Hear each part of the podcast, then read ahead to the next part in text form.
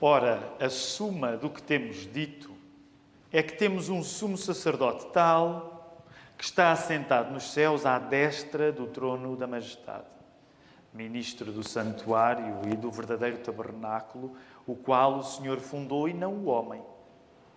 Porque todo o sumo sacerdote é constituído para oferecer dons e sacrifícios, pelo que era necessário que este também tivesse alguma coisa que oferecer.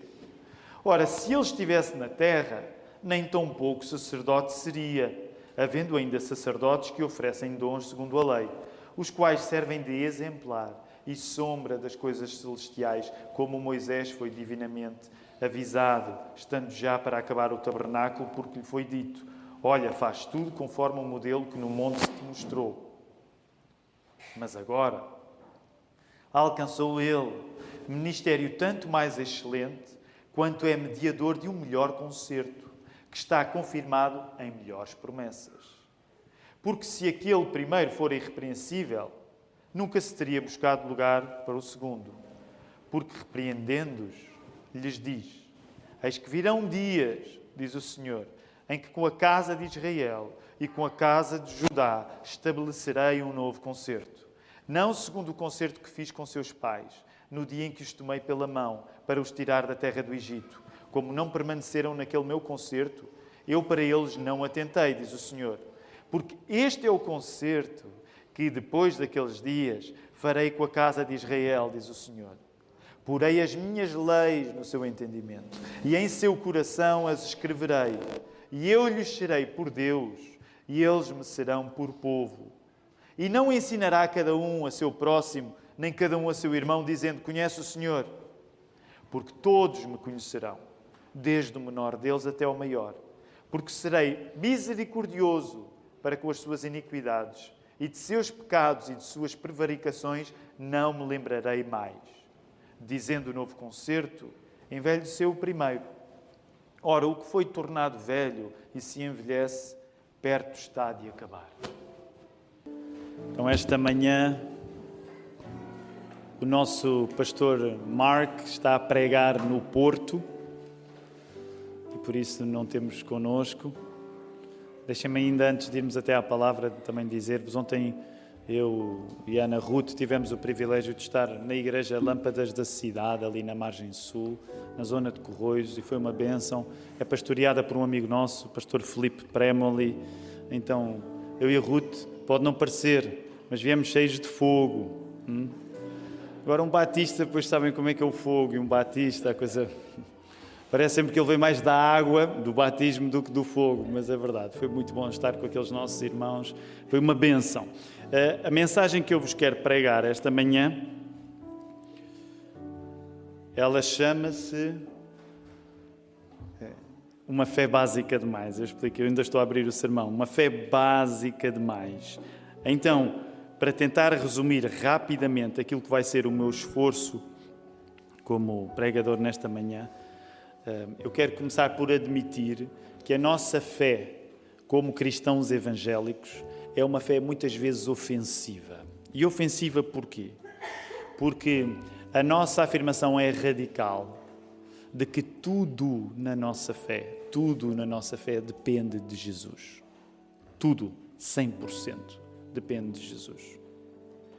Algo assim tão taxativo impede qualquer tentativa religiosa, por bonita, por bem intencionada que pareça, de nós tentarmos acrescentar algo nosso à nossa própria salvação. É por isso que o título do sermão é Uma Fé Básica demais.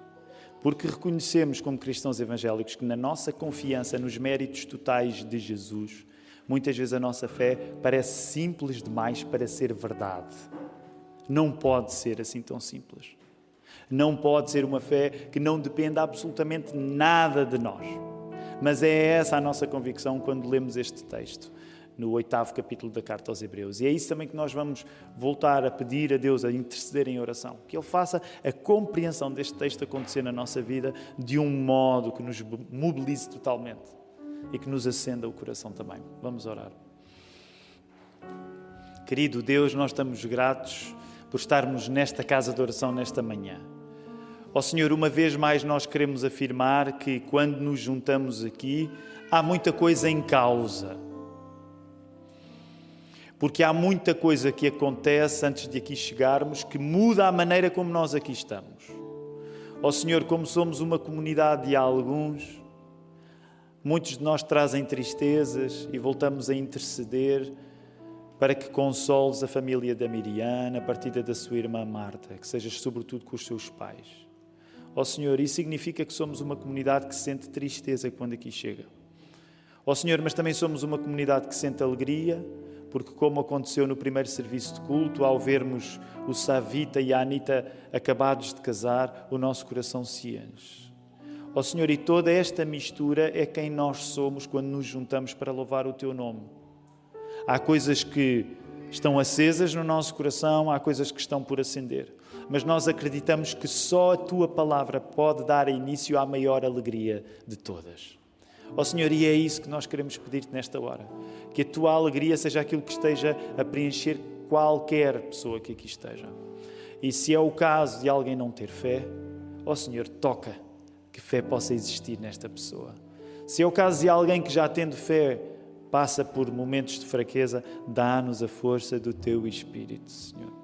É isso que nós pedimos, não porque merecemos, não porque temos habilidade, não porque nos comportamos à altura de pedir isto, mas pedimos-te isto porque tu és nosso Pai e nunca falhas as promessas que nos fazes. E por isso assinamos esta oração em nome de Jesus. E a igreja pode responder? Amém. Amém. Vamos voltar à palavra, queridos irmãos. Capítulo 8, no verso 1. Eu eh, usei a a leitura em Almeida, Almeida revista e corrigida, mas gostava que vocês pudessem olhar para as vossas uh, traduções uh, e dizer-me uh, como é que está o verso 1 das vossas Bíblias. A tradução que eu li dizia. Um, aliás, a tradução da nossa igreja, deixem-me entender. Como, como é que dizia a tradução que eu acabei de ler? Porque agora já tenho outra aqui à minha frente a suma do que temos dito, não é? Outras expressões que vocês encontram na vossa Bíblia. Vamos. O mais importante. Ainda alguém tem mais? O essencial. Percebem o ponto. Na quinta-feira já falámos um pouco acerca disto, porque eu não consegui evitar uh, trazer algumas cenas dos próximos capítulos e as reuniões de quinta-feira, como nós voltamos à palavra e partilhamos aquilo que. Uh, concluímos, aquilo que ainda não compreendemos muito bem. Então, não resisti, partilhei algumas coisas convosco. Mas voltem ao verso 1.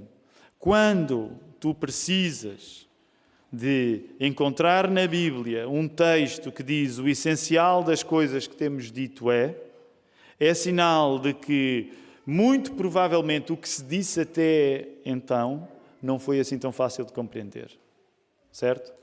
Eu não sei como é que tu classificas a capacidade que tens quando falas de te fazeres entender. Mas alguns de nós, volta e meia, têm de ouvir a acusação que nós não somos fáceis de entender. É? Algumas pessoas falam e às vezes temos de ouvir. Hum, hum, hum ele não é muito acessível. Quantos de vocês é que já, já vos aconteceu na vida? Vocês falarem e julgarem que estão a ser claríssimos, preto no branco, e depois ouvem alguém dizer, não entendi muito bem. Quantos de vocês já, já vos aconteceu na vida? Ah, é interessante, esta igreja é mais crente do que a anterior, porque eu fiz esta pergunta no, no é a mesma igreja, de facto, uh, no culto anterior. Uh, e era só gente que, quando se exprime, toda a gente compreendia. Alguns de nós, metade de nós, quando falamos, nem sempre nos conseguimos fazer entender. Então, quando alguém te quiser fazer sentir mal, porque tu falaste e não foste fácil de compreender, lembra-te textos destes, como uma carta aos Hebreus, em que se o autor precisa dizer o ponto principal é, é porque provavelmente tudo aquilo que ele esteve a dizer não foi assim tão fácil de compreender. E verdade seja dita, olha para a continuação do texto, da carta aos Hebreus, aí no capítulo 8 não vai, vai continuar a não ser tão fácil assim compreender este texto. Este capítulo 8 da carta aos Hebreus é exigente para nós o compreendermos. E nós entramos agora numa nova secção que vai do verso 1 do capítulo 8 até ao verso 18 do capítulo 10. E assuntos como santuário, pacto, E em pacto podes encontrar outras palavras como aliança ou concerto. E também a ideia de sacrifício vão ser conceitos sublinhados nesta fase que vai desde o verso 1 do capítulo 8 até ao verso 18 do capítulo 10. Portanto, estes assuntos de santuário, de pacto, de sacrifício vão ser sublinhados. Estamos novamente dependentes do contexto do Velho Testamento para melhor entendermos este excerto do Novo Testamento, que é a carta aos Hebreus. Neste caso, o que é que interessava? Interessava sublinhar que toda a mobília sofisticada do pacto antigo entre Deus e o povo de Israel vale menos do que a promessa cumprida em Cristo, mesmo que esta última pareça mais simples. E tu encontras essa frase agora aqui. Portanto, vamos fazer um ponto de situação aqui neste nosso estudo da Carta aos Hebreus. A Carta aos Hebreus constantemente vai citar e ela navega no mar que é referência constante do Velho Testamento. E uma das coisas que está a acontecer neste capítulo 8 em particular é tu entenderes que toda a mobília sofisticada do pacto antigo entre Deus e o povo de Israel. E porquê é que falamos de mobília sofisticada? Porque quando tu olhas para o Velho Testamento, para a Bíblia hebraica, tu encontras 39 livros, ao passo que no Novo Testamento só encontras 27. O que logo te diz que a maior parte da Bíblia é falar acerca deste pacto antigo, desta relação antiga que existiu entre Deus e o povo de Israel. E quando vais ler estes livros, muitas vezes são livros difíceis. Precisamente são uma espécie de casa muito mobilada, cheio de uh, móveis ornamentados. Há tanto lugar, há tanta cadeira, tanta mesa, tantos armários bonitos, tantos candeeiros lustrosos que tu nem sabes onde é que te has de sentar quando começas a ler o Velho Testamento. É isso que explica, por exemplo, sobretudo para aqueles que começaram a ler a Bíblia há menos tempo, que quando nós lemos no Velho Testamento, às vezes não sabemos o que é que havemos de entender naquilo. Há uma certa sofisticação que nos deixa sem compreender. Então, o que está em causa nesta altura da carta aos Hebreus, no capítulo 8, é tu entenderes que com toda a mobília sofisticada, o pacto antigo descrito no Velho Testamento, na Bíblia hebraica, entre Deus e o povo de Israel, vale menos do que a promessa que acabou de ser cumprida em Cristo, mesmo que essa promessa pareça muito simples. Logo, neste sermão, eu sinto a necessidade de enaltecer o valor da simplicidade, que ainda hoje nos marca como cristãos evangélicos, sobretudo quando somos comparados com o contexto maioritário do nosso país, que é o contexto católico. Então, eu não te estou a dizer que em Hebreus 8 eh, a Bíblia está a pregar acerca das diferenças entre o protestantismo e o catolicismo, até porque isso seria anacrónico. Mas eu quero dizer-te que quando tu compreendes o elogio que é feito à simplicidade do sacrifício de Jesus, isso te ajuda a navegar numa cultura fascinada pela ideia de complexidade, como nós reconhecemos ao catolicismo, com todo o respeito que temos por ele. Então, nesta mensagem, eu preciso de sublinhar a importância do conceito de simplicidade. E de um modo geral, tu concordarás, espero eu. O Filipe pregou isto já há algum tempo. Uh, nós somos uma cultura muito encantada com a ideia de sermos complexos.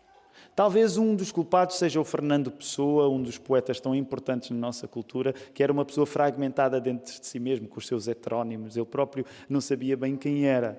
E há algumas das figuras que nós achamos mais inspiradoras hoje, nos nossos dias, são pessoas perdidas dentro de si próprias. Daí que quando nós dizemos acerca de alguém, é uma pessoa básica, geralmente isso não é um elogio. Concordariam?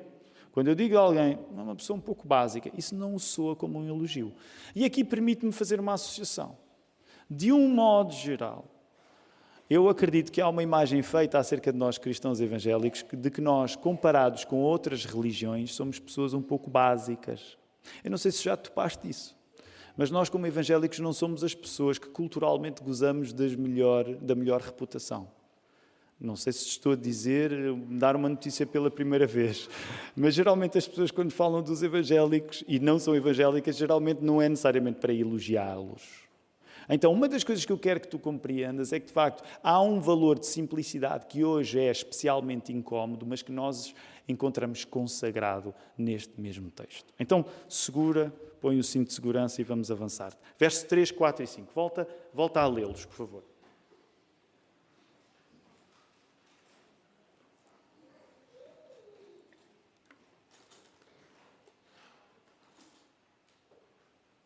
Podemos assumir, mesmo independentemente da tradução que estamos a ler, que não são fáceis estes versos de entender. Por exemplo, agora passo a ler na Almeida, século XXI, pois todo o sumo sacerdote é constituído para apresentar ofertas e sacrifícios, por isso era necessário que este sumo sacerdote também tivesse alguma coisa a oferecer. Se ele estivesse na terra, nem seria sacerdote, uma vez que existem os que apresentam ofertas segundo a lei, os quais servem naquilo que é figura e sombra das coisas celestiais, como Moisés foi avisado.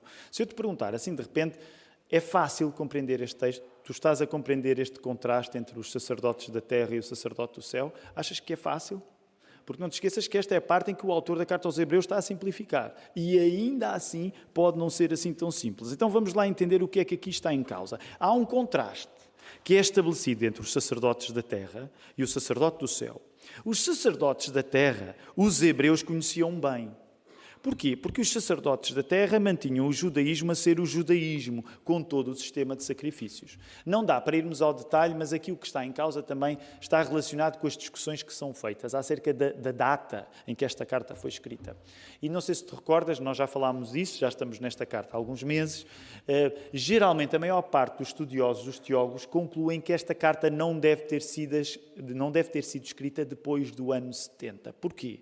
Porque no ano 70 aconteceu uma coisa marcante, que foi a destruição do templo em Jerusalém às mãos do Império Romano, às mãos do exército romano.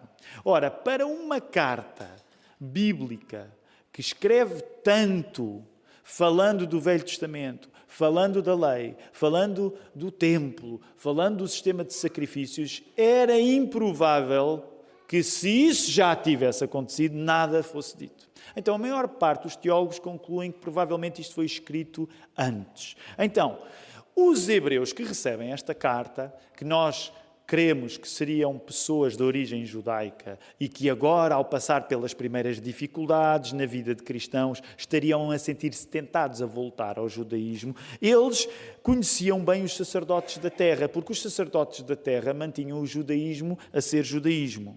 Nesse contexto, os sacerdotes judaicos estavam designados para apresentar ofertas e sacrifícios, que tu encontras aí no teu verso 3. Volta a olhar o teu verso 3. E assim, com base nestas ofertas e nestes sacrifícios, se construía o culto a Deus. O culto a Deus que o judaísmo tinha, que era a origem daqueles hebreus. Esse culto eles conheciam muito bem, eles tinham crescido com esse culto. Esses sacerdotes eles conheciam bem, eles viam-nos a trabalhar. O ministério desses sacerdotes era palpável e visível para eles. Certo? Esse ritual era bem conhecido pelas pessoas que recebiam esta carta e que, uma vez mais recordamos, estavam a ser tentadas a recuar para o judaísmo, agora que começavam a passar dificuldades por serem cristãos. Uma das coisas que tenho repetido sempre, e os pastores, quando pregam acerca desta carta aos Hebreus, é que uma ideia fundamental que tu deves levar da carta aos Hebreus é que não é possível ser cristão a sério sem sofrer por causa disso. Portanto, um cristão que espera que ser cristão seja um piquenique, ele está muito iludido acerca da fé cristã, porque a Bíblia não esconde que mal as pessoas se tornam cristãs, elas vão sofrer por causa disso. Então, neste caso, o sofrimento que nós acreditamos que estava a ameaçar aqueles hebreus é que, ao passarem por dificuldades, eles pensavam: talvez seja melhor eu voltar à minha religião de partida, que era o judaísmo. No fundo, o ritual que eles conheciam bem servia como uma espécie de coisa bem materializada na vida deles. Porque estes hebreus podiam pensar assim: o trabalho concreto dos sacerdotes do judaísmo, nós ao menos vemos. Quer no templo em Jerusalém, quer fora do templo, eles podiam ver o judaísmo a ser judaísmo através dos sacerdotes. Já o trabalho do sacerdote Jesus não era visível da mesma maneira. Sacrifícios e rituais feitos por gente em carne e osso, dá para atestar. Mais difícil é atestar um sacrifício supostamente feito por alguém através de uma morte, ressurreição e posterior ascensão ao céu. Tu encontras essa frase aí agora e deixa-me uh, desdobrá-la rapidamente. O que está em causa nesta circunstância é que aquelas pessoas que estão a começar a passar dificuldades por serem cristãs, elas pensavam assim: em matéria religiosa, eu sei que quando o sacerdote está a cumprir as suas funções religiosas, isso é alguma coisa que efetivamente acontece diante dos meus olhos. Ele está lá mesmo à minha frente, a cumprir sacrifícios. Já o sacrifício de alguém, Jesus, que morreu, ressuscitou e ascendeu, como é que eu vejo isso? E agora percebe a sugestão que o texto te quer fazer, que é tu começares a aplicar o mesmo a ti em 2022. Quando tu dependes do sacrifício de Jesus, ele não te aparece à frente. Tu tens de estar baseado em numa coisa que, algo, que alguém fez e tu não estiveste lá para presenciar. O que é que é muito mais fácil? É tu teres uma religião em que presencias os sacrifícios a serem feitos. Compreendem? É um pouco este o ponto. Será que não é mais seguro ficarmos com uma religião onde nós vemos palpavelmente os sacrifícios a serem feitos à nossa frente, do que ficarmos com uma religião em que o sacrifício já foi feito e eu não tenho como tocar nesse sacrifício. Daí que o autor desta carta precise de insistir. Não é pelo facto de que o sacrifício de Jesus não aconteça vez após vez diante dos vossos olhos, que ele se torna insignificante em relação aos outros sacrifícios que vocês veem. É o contrário mesmo. E agora vais compreender melhor o verso 5. Esses sacrifícios elaborados e visíveis é que são apenas um ensaio do sacrifício mais simples, mas final de Cristo. Volta a olhar o teu verso 5. Quando encontras aí expressões como esses sacrifícios que eles podiam ver no judaísmo eram apenas sombras eram figuras, eram testes, eram ensaios. Agora há uma ironia: é que esses ensaios parecem mais palpáveis. Mas o autor da carta aos Hebreus está a dizer que o sacrifício de Jesus não só é melhor do que esses, olha para o teu verso 6 como Jesus é mediador de uma aliança melhor do que aquela que havia no Velho Testamento, baseada, e eu gosto especialmente dessa expressão aí no verso 6, baseada em promessas melhores. Não é bonita esta expressão? Uma promessa melhor. Todos nós vivemos de promessas, quer tenhamos consciência disso ou não. Mas esta ideia de eu vivo debaixo de uma promessa melhor. E é isso que o autor da carta aos Hebreus está a querer explicar. Mais ainda, se o primeiro pacto, se a primeira aliança, se o primeiro concerto que colocou em destaque a amizade entre Deus e o povo de Israel, se esse primeiro pacto fosse perfeito, não seria necessário um segundo. E tudo isso teria ficado resolvido. Jesus não precisava ter vindo à terra. Se o fundamental estivesse a acontecer naquela amizade entre Deus e o povo de Israel, para que é que Jesus precisava de vir? Portanto, a tese assim bem aguçada do autor da carta aos Hebreus é implicar a morte de Jesus para demonstrar que a morte de Jesus torna como vencidos os sacrifícios que aconteceram até então. A morte na cruz só mostra que, por complexos que fossem os sacrifícios, eles eram também inadequados. Nesse sentido, não é ser simples que é um problema, é ser complexo. Eu espero que vocês não estejam, não, não se tenham perdido já, mas é, esta é uma coisa muito importante que é, e é uma certa uh, uh, ironia no texto, que é que o autor da carta aos Hebreus, de uma maneira tão complexa, esteja a elogiar a simplicidade. Estão comigo ainda perceberam? Tem piada, vocês deviam rir. Ele está a elogiar a simplicidade.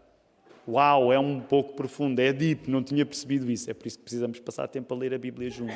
Mas o que aqui está a acontecer é que o autor da carta aos Hebreus está a dizer a simplicidade do sacrifício de Jesus, por rudimentar que pareça, é muito mais eficaz do que todo o grande sistema de sacrifícios nos quais, no qual vocês cresceram. É esse o ponto do texto. O ponto principal que estamos dizendo é este. É esse o ponto. Tu vais sentir-te atraído por coisas complexas, por um sistema em que tu possas ter até uma intervenção mais direta na religião que praticas. Mas o que aqui está a ser dito é que aquilo que Jesus fez foi completamente perfeito. E tudo aquilo que se fez antes foi apenas um teste, era um protótipo. Agora é que é a cena. Agora é que é a cena. Repara, verso 8 até o verso 12, olha para lá. Do verso 8 até o verso 12, tu encontras a maior citação, a citação mais longa que o Novo Testamento faz do Velho Testamento. Sabes uma coisa interessante? É curioso, isso aconteceu agora há pouco tempo. Há um psicólogo famoso que alguns de nós gostam de ler com, com algum prazer, chamado Jordan Peterson, e ele mostrou há pouco tempo um quadro das ligações entre o Velho Testamento e o Novo Testamento. Que é uma, um quadro célebre entre nós evangélicos. Não sei se tu já viste, se fores ao Google e meteres alguma coisa assim, vais encontrar que são o quadro de referências e de promessas que se cumprem no Novo Testamento. E é muito interessante porque eh, são, são tantas as ligações que o quadro parece quase um arco-íris múltiplo da relação entre o Velho e o Novo Testamento. Curiosamente, nós hoje, em Hebreus 8, estamos na citação mais longa que o Novo Testamento faz do Velho Testamento. E ele está a citar o livro do profeta Jeremias, no capítulo 31, verso 31 ao 34. Para abreviar, a lógica da citação é esta: Não façam o disparate de querer voltar atrás ao Velho Testamento, quando o Velho Testamento já prometia que o melhor que nos aconteceria como povo de Deus era chegar ao Novo. A lógica da citação é: não faças o disparate de querer voltar atrás quando o melhor que houve lá atrás foi a promessa de que o melhor estava por vir. Uma vez mais, é por isso que o texto depois vai seguir com aquele ímpeto todo a falar nos exemplos do Velho Testamento, para que tu percebas que, com toda aquela galeria de heróis do Velho Testamento que vai ser citada no capítulo 11, tu, a ti, te é dado um privilégio que eles não tiveram. Porque o melhor do Velho Testamento só é concretizado no Novo. É este o ponto. Daí que o remate final desta parte do texto seja sem hesitação. Olha aí o verso 13. Quase que parece duro. Ao dizer que esta aliança é nova, ele tornou antiquada a primeira. E o que se torna antiquado e envelhece Reparem bem o desfecho. Está prestes a desaparecer, está perto de desaparecer. Isto não significa um desrespeito em relação ao velho, pelo contrário. Nós, como evangélicos, lemos tanto o Velho Testamento como o Novo Testamento. Tu não vais entender o sabor, tu não vais saborear o Novo Testamento se não tiveres os pés plantados no Antigo. Mas uma das coisas que tens de ter noção é que o melhor do Antigo era esta a promessa de um novo pacto de uma amizade tão especial entre Deus e nós, que já não é marcada fundamentalmente pela história de um povo, o povo de Israel, mas passa a ser marcada por, pela história de um povo feito de vários povos, porque esse era sempre o plano original. A igreja. A igreja. Agora, deixa-me dizer, esta tentação que os hebreus viviam há dois mil anos, de serem atraídos por formas de culto mais elaboradas, não é uma tentação só deles. Nós que estamos plantados em 2022, também podemos ser encantados por manifestações religiosas que não sejam tão desconfortavelmente simples. Nós, plantados em 2022, também podemos ser encantados por manifestações religiosas que não sejam tão pouco baseadas naquilo que vemos as pessoas fazerem palpavelmente. Deixa-me tentar explicar e Permite-me esta comparação, porque ela precisa de ser feita porque é o contexto do nosso país que nós habitamos. E, portanto, vou fazer algumas comparações com o nosso contexto cultural católico. No nosso Portugal católico, por exemplo, ser salvo sem precisar de purgar o nosso mal em penitências. No nosso Portugal católico, por exemplo, ser perdoado sem precisar de mostrar publicamente a nossa nova bondade. No nosso Portugal católico, por exemplo, ser santo sem isso corresponder a um processo de aclamação popular parece básico demais para ser verdade. Mesmo que hoje a religião já não ocupe o mesmo espaço que ocupou no passado, muitas vezes quando tu partilhas o Evangelho vai-te acontecer isto. O quê? Mas é só isso? O quê? É só orar? É só confessar que somos pecadores? Afirmarmos a nossa fé em Cristo e ser batizado? E às vezes até podes ouvir eventualmente alguém dizer assim, também eu. Porquê? Porque a nossa fé evangélica continua a parecer demasiado básica para os ouvidos do catolicismo. Porque ela é desprovida de alguma coisa que nós possamos acrescentar. Deixa-me dizer isto com cuidado.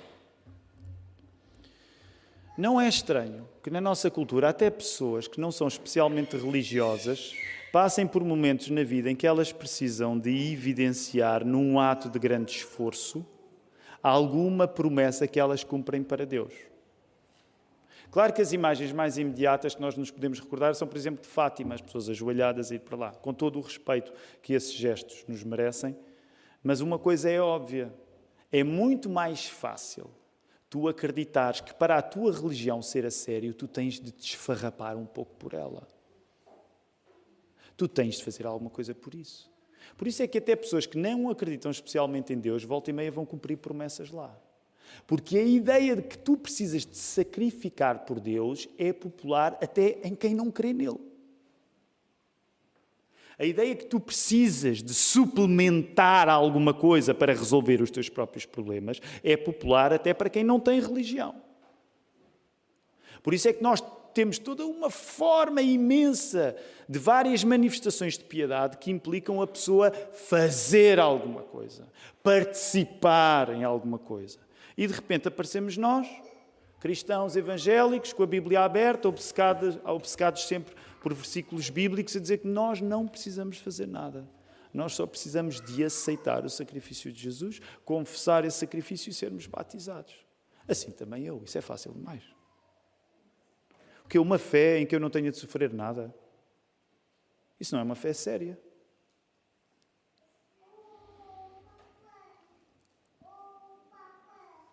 E tudo isto se aplica também depois à forma de cultuar. Eu quero que tu penses nisso.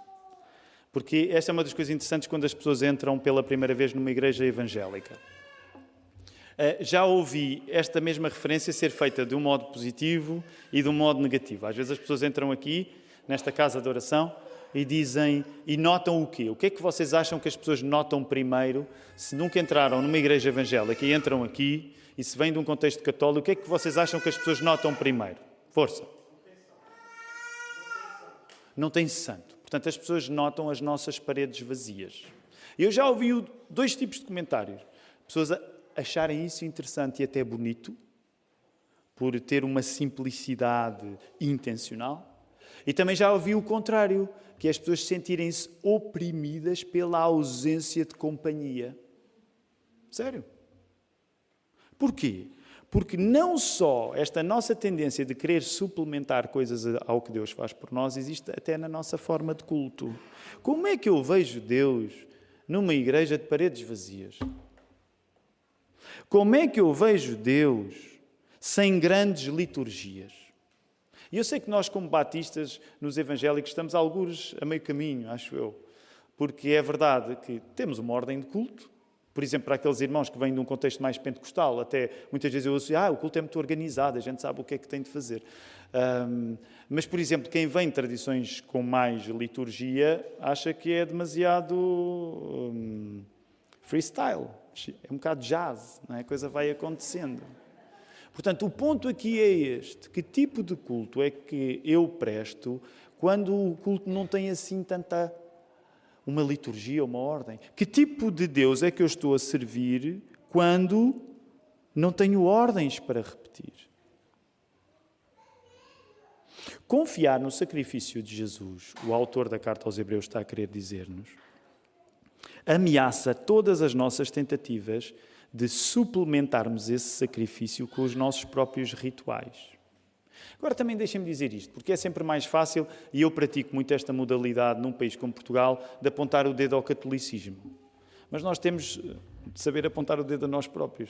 Porque mesmo este desconforto com a confiança no sacrifício final de Jesus, às vezes também nos toca a nós como evangélicos. Por exemplo, uma coisa que ninguém julgaria há 20 anos. Há 20 anos, quando eu era jovem, o que se queria era cultos contemporâneos. Eu já os odiava na altura, mas aquilo estava na moda. Cultos contemporâneos, onde de certa maneira a pessoa entra num lugar onde. Hum, idealmente não haver diferença entre ser uma igreja ou um pavilhão ou uma sala multiusos. Era a moda no final dos anos 90. Aquela coisa mais seeker sensitive. Se a pessoa entrar num lugar que acha mais neutro, ela vai se sentir menos ameaçada pela religião. Obviamente, isso já me parecia um pouco disparatado, mas prevalecia muito na altura.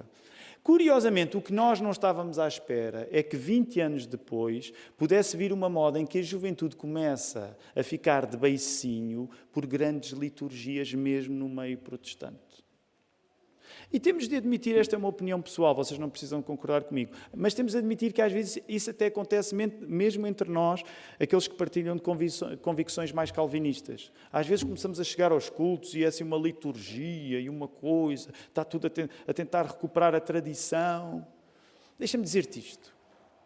Confiar somente no sacrifício de Jesus implica nós respondermos com um culto que é sempre desprovido e vazio das nossas tentativas de aperfeiçoar o que Jesus fez por nós. E essa é a razão pela qual, continuando a partilhar das convicções reformadas, mas eu estou cada vez mais low church, mesmo batista, okay? sem grande liturgia. Respeito quem faz um caminho diferente, mas porque há um risco muito grande, na melhor das tuas intenções, de tu teres um culto bonito para mostrar. Ninguém se afasta de Deus, neste caso, por querer uh, ofender Deus. Tu tens é ter cuidado como é que as maneiras que tu queres elogiar Deus te podem afastar dele.